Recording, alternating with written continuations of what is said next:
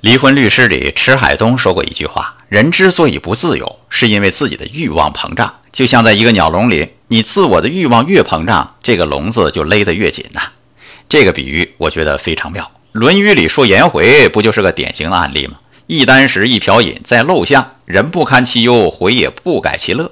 我翻译一下：吃的不像吃的，喝的不像喝的，住的不像住的，一般人早愁死了。颜回照样是咱们老百姓，今儿真高兴。颜回心真大，不是吗？唯一的解释是，颜回根本就不把吃的、喝的、住的当回事儿，人家不拿这个找身份认同。生活的鸟笼再小，奈何我物质的欲望更小。人家现在自由出入于鸟笼的缝隙，享受着悟道的大快乐之中。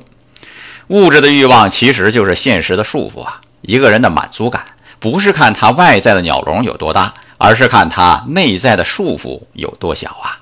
爱生活。高能量。